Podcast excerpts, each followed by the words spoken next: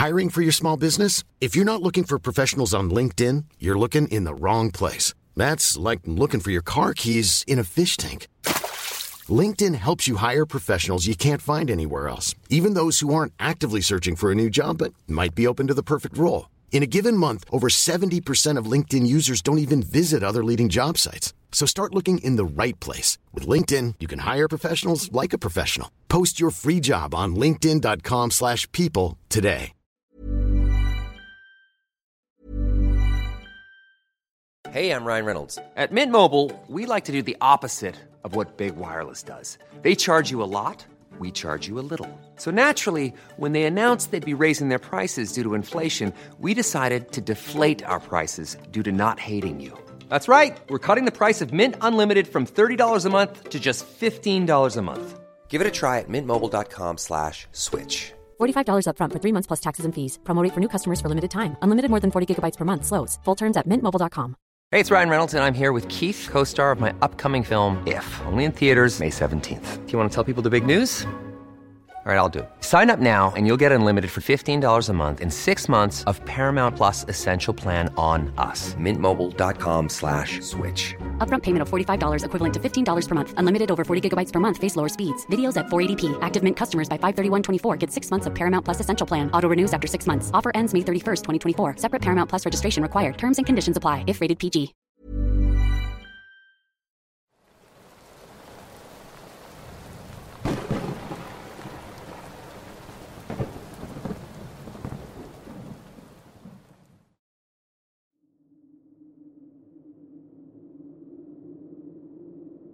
Hola comunidad, me llamo Miguel. Hace poco encontré este canal y estoy seguro de que es la mejor comunidad de terror de YouTube. Espero que crezca mucho más. El relato que estoy a punto de contar lo escuché hace muchos años, cuando era niño. Sin embargo, lo recuerdo con mucho detalle. Esto ocurrió en Venezuela, de donde soy originario. Mi abuela fue la que nos contó que le sucedió a mi tío que en paz descanse. Eran conversaciones de adultos, pero a mí me gustaba mucho escuchar las historias de terror de mi abuela, por lo que siempre prestaba atención. Bueno, en Venezuela hay una leyenda de una mujer a la que llaman la Sayona. Según la historia, fue maldecida por su madre porque en un ataque de celos incendió su casa, con ella dentro y su hijo también. Pero ella no sabía esto último. Lo hizo porque pensó que su madre tenía una aventura con su esposo, ya que un hombre que estaba enamorado de ella le metió cizaña para que lo dejara. En fin, la Sayona se convirtió en un espectro por la maldición. Esto ocurrió en tiempos coloniales y normalmente se les aparece a hombres mujeriegos y parranderos, como una mujer extremadamente hermosa con vestido de esa época. Lo seduce y cuando los hombres la siguen, se transforma en una calavera horrible. Así que, la historia de mi tío es la siguiente. Cierta noche se dirigía a la casa de mi abuela después de haber asistido a una fiesta. Para cortar camino hay una quebrada muy oscura y con mucha vegetación, pero es el camino más corto que había. Cuando llegó a dicho lugar, antes de cruzar se dio cuenta de que había una mujer muy hermosa a unos metros de él. Apenas la vio, decidió acercarse a ella, pero cuando lo hizo, ésta comenzó a caminar, y mientras la seguía, caminaba cada vez más rápido, al punto en que no podía alcanzarla por más que acelerara el paso. En ese momento jamás se percató de que aquella mujer lo estaba alejando hacia la oscuridad de la maleza.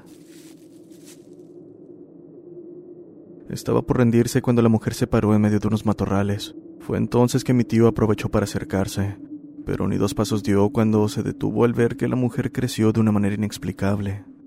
Era tan alta como un postal de luz, unos cinco o seis metros. Pero eso no era todo, pues aún en la oscuridad pudo apreciar un rostro cadavérico, con colmillos y ojos rojos. Al ver semejante cosa, mi tío salió corriendo a casa de mi abuela. No se detuvo hasta llegar tan cansado como aterrado. Hasta la borrachera se le bajó. Desde entonces, cada que yo pasaba por esa quebrada, me imaginaba lo que le había sucedido a mi tío. Tengo años sin visitar a mi abuela en Venezuela. Espero algún día ir de nuevo y que me cuente más historias para ustedes. Gracias por escuchar.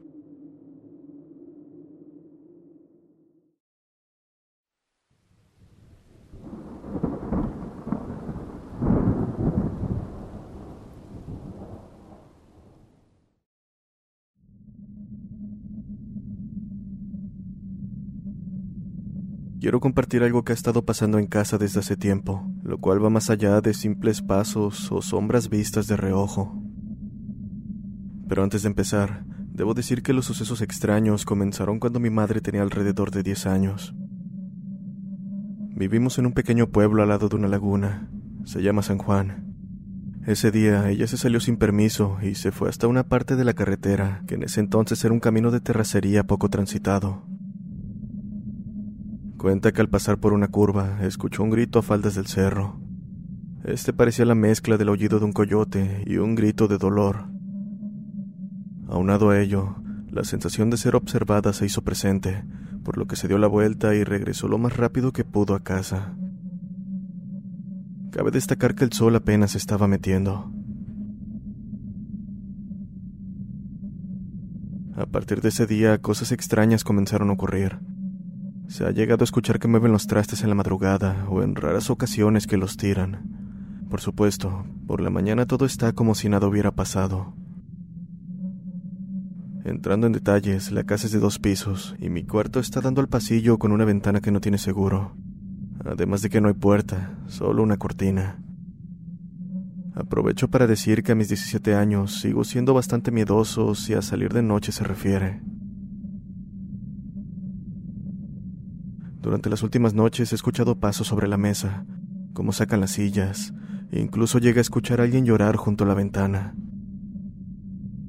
Nunca me he atrevido a salir por miedo a ver algo aterrador, pero mi hermano menor sí lo llegó a ver. Cuando era más pequeño se despertaba llorando y entre sollozos decía que veía un niño que corría entre las plantas. No mencionó nada de su aspecto, solo que era un niño. Algo que me preocupa es que estos eventos continúan incluso de día y cuando estamos todos. Pasos rápidos en el segundo piso, sombras de alguien corriendo en el patio. Esto se hizo tan común que lo último que me ocurrió fue hace apenas un par de noches. Verás, los viernes me voy con unos amigos a platicar y vuelvo a casa como a las 10 de la noche. Por lo general, a esa hora ya están todos dormidos en el piso de arriba.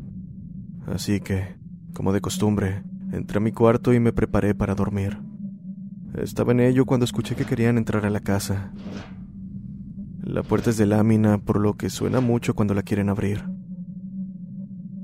Esto duró unos segundos y luego se detuvo. Me encontraba sumamente nervioso, pero ni loco me asomaría para ver quién o qué podría ser, así que simplemente me recosté aunque no pudiera dormir. Al final, como a las once de la noche, escuché un grito en el patio. Fue tan fuerte que podría haber despertado a todos en la casa. Sin embargo, no ocurrió, y luego de eso todo quedó en silencio. Sé que no lo imaginé, porque más de uno en la familia ya ha presenciado este tipo de eventos, pero dudo que algún día pueda acostumbrarme a ellos. Tengo más experiencias por parte de mis familiares, pero eso lo dejaré para otra ocasión. Gracias por leer.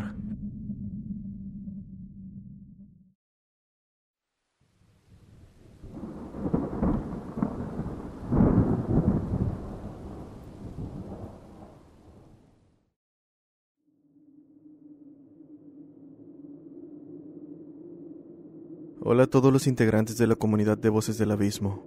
Quiero contarles una de las tres historias perturbadoras que viví hace muchos años. Mi nombre es Iván Limones.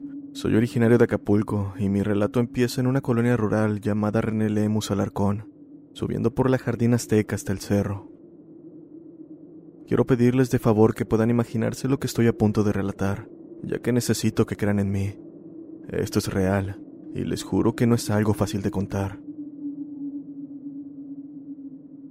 Todo inicia cuando cumplí 12 años en el 2005.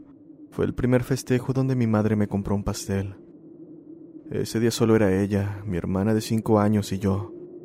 Y bueno, decidí pedir de regalo que me dejaran salir a jugar en la noche con los vecinos, ya que era la hora en la que ellos salían, pero generalmente no tenía permitido salir. La razón principal es que ellos eran mayores que yo, y mi madre temía que me hicieran una maldad. En fin, minutos después salí corriendo a la casa de mis amigos, José, Borrego y Aarón, a decirles que mi madre me había dejado salir a jugar. Sin embargo, ellos no me creyeron, por lo que decidieron bajar a mi casa a preguntarle a mi madre si era cierto. Le comentaron también que estaríamos jugando a las escondidas, pero mi madre se negó casi al instante, diciéndome que era muy tarde para andar en la calle, y más jugando esos juegos. Por otro lado, yo en verdad quería salir. Por suerte accedió ante la insistencia de mis amigos y la mía, así que sin perder el tiempo nos dirigimos a la cancha, donde ya estando ahí salieron los demás vecinos. Estábamos jugando y como no tenía experiencia en las escondidas, fácil me encontraban. El que siempre nos salvaba a todos era mi amigo José. De hecho, recuerdo que ese día también era su cumpleaños, y por cierto también era mayor que yo. Le pregunté que cómo le hacía para que no lo encontraran si siempre daban conmigo, a lo que él respondió. Me escondo en la casa que está en la entrada del panteón. ¿Quieres ir? Emocionado le dije que sí, solo para terminar arrepintiéndome minutos después. Esa noche fue la peor de mi vida. Había luna llena. Gracias a ello, el camino del panteón se iluminaba completamente. En cuanto al lugar, hasta arriba del panteón hay un tanque de agua a la izquierda, el cual abastecía a la colonia. Y a la derecha, una casa abandonada con un árbol enorme de eucalipto. Debo decir que ese árbol me causaba un miedo inmenso con solo verlo, más que nada por su tamaño. Era hora de la siguiente ronda de juego, Así que mientras buscaba un buen escondite, José apareció de la nada y me dijo, Ven, conozco un buen lugar para escondernos. Entonces tomó mi mano y corrió toda prisa. En verdad, iba demasiado rápido, al punto en que comenzó a arrastrarme de subida al cerro, y no se detuvo hasta que, casi llegando a la casa abandonada, apretó mi mano tan fuerte que pensé que la rompería. Solo hasta ese momento pude gritarle que me soltara. Acto seguido, sin responder, soltó mi mano para esconderse entre la oscuridad de la casa. En este punto me encontraba sangrando de las piernas y mi brazo. En resumen, las partes que José arrastró al subirme. Como pude llegué al tanque de agua que estaba justo enfrente de la casa abandonada. Miré hacia abajo y allí estaba uno de mis amigos, quien parecía haber encontrado a casi todos. Por mi parte, me recargué en la pila intentando levantarme, mientras dirigía la mirada hacia la entrada de la casa abandonada. ¡Hey, José! ¡Hey! Comencé a decir en voz baja para que saliera. Pero lo que salió, definitivamente no era José. Solo puedo describir aquello como una silueta enorme, completamente oscura, con unos ojos como el color de la sangre y tenía un gran sombrero. Aquel ser levantó un brazo hacia mí y pude ver que sus manos terminaban en garras que dejarían sin palabra cualquiera. Me encontraba petrificado por el miedo cuando esa cosa dijo, Ven Iván, ven, aquí no nos encontrarán. Fue la voz más aterradora que jamás había escuchado. El miedo que sentí era tal que no podía hablar, mucho menos moverme, mis piernas no dejaban de temblar, por lo que correr me resultaba imposible. Fue hasta que aquello se empezó a acercar y estando a punto de salir de la casa abandonada, que mis piernas reaccionaron corriendo hacia el frente, al panteón. Brinqué tumbas mientras lloraba y gritaba por ayuda. Estaba tan desesperado que no cuidé mis pasos y terminé cayendo en una tumba, sintiendo como algo me había perforado la pierna. Haciendo un gran esfuerzo me quedé en silencio, temiendo que me encontrara esa cosa que había visto, pero un olor insoportable, nauseabundo, me hizo salir casi vomitando. Al instante corrí hacia la entrada del panteón y justo cuando estaba por salir, escuché un grito desgarrador detrás de mí. Tal vez a unos cuantos metros. No lo sabía. Se escuchaba lejos, pero tan fuerte como si lo tuviera cerca. Es difícil describirlo. Al ver la entrada sentí un pequeño alivio, el cual pronto desapareció al escuchar pasos detrás, lo cual significaba que alguien me estaba siguiendo. Casi lloro por el miedo, pero de alguna manera me mantuve corriendo hasta que aproximadamente a la mitad de la bajada, quien sea que viniera detrás de mí me empujó haciéndome rodar, mientras a la vez golpeaba contra el suelo. En verdad, creí que moriría. Al verme, mis amigos corrieron a recogerme preguntándome que dónde estaba, que tenían rato buscándome. Por mi parte, apenas si podía hablar y entre lágrimas les dije que José me había espantado. Sin embargo, ellos se quedaron en silencio un rato y dijeron que José tenía rato que se había ido, que de hecho no había estado presente en ese juego. Incluso me llevaron a su casa para limpiarme la sangre, y en efecto, apenas entré vi a José saliendo de bañarse. Sin embargo, yo no le creía a nadie.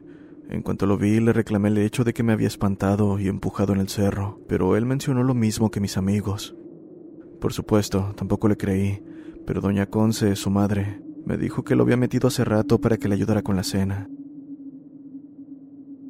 Palidecí al escuchar aquello, pues qué otra explicación habría, si claramente había visto que quien me había tomado del brazo y llevado a esa casa abandonada fue José. Corrí desesperadamente a mi casa y todos me siguieron. Al llegar, mi madre me vio sangrando y lleno de tierra. Acto seguido le conté todo y José aclaró que él no había sido, que ni siquiera estuvo presente.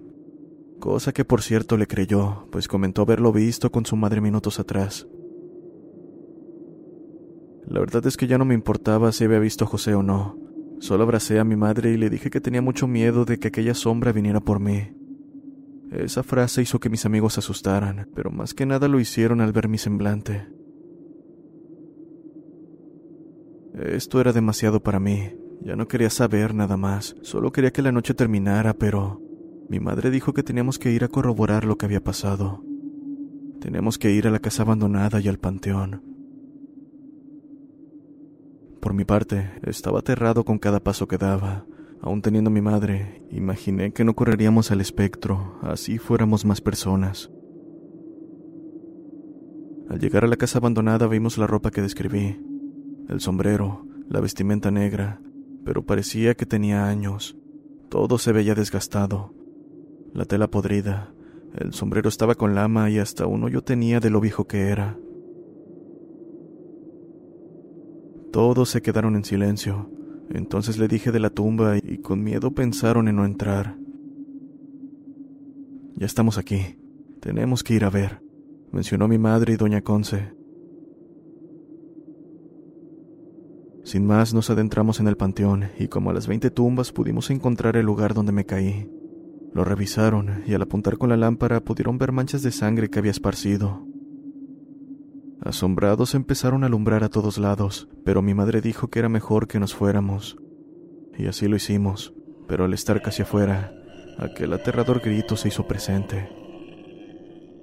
Ahora lo habíamos escuchado todos, por lo que no había duda de que no lo había imaginado la primera vez. Llegamos corriendo a la cancha, donde mi madre me dijo que nos fuéramos a la casa, y doña Conce sugirió que me llevaran a hacer una limpia, pues quién sabe qué era aquello con lo que me había topado. Además, no le agradaba el hecho de que había dejado sangre en una tumba. Al final así lo hicimos. Al día siguiente, doña Conce bajó a la casa en compañía de un señor que me hizo una limpia. La verdad es que fue algo feo. El señor olía mal, como una persona ebria. Me hizo tomar un mezcal puro y empezó a hablar como en otro idioma. Después me dijo que tuviera calma y que me tomara por último un vaso de agua negra. No sé qué era, pero lo tomé con miedo y fue cuando lo inesperado ocurrió. Al beber el agua me hinqué y empecé a vomitar como una especie de planta, y de mi espinilla, donde me había lastimado al caer en la tumba, salió un enorme gusano negro. Era tan grande que pensé que era una culebra. Es todo. Este niño ya está limpio, mencionó el sujeto mientras volteaba a verme. El que se lo quería llevar era el charro. Tengan mucho cuidado con andar en un lugar como en el que te lo encontraste, porque la próxima vez te llevará consigo. Desde ese día nunca volví a meterme a una casa abandonada, y mucho menos a jugar escondidas.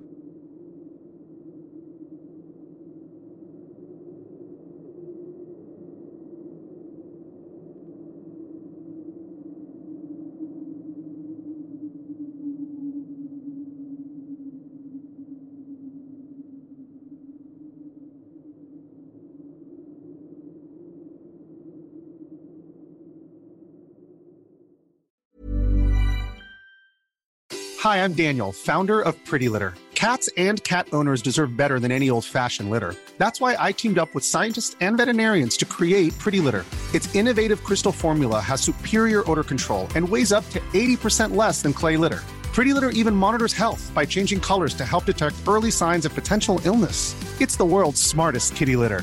Go to prettylitter.com and use code ACAST for 20% off your first order and a free cat toy. Terms and conditions apply. See site for details.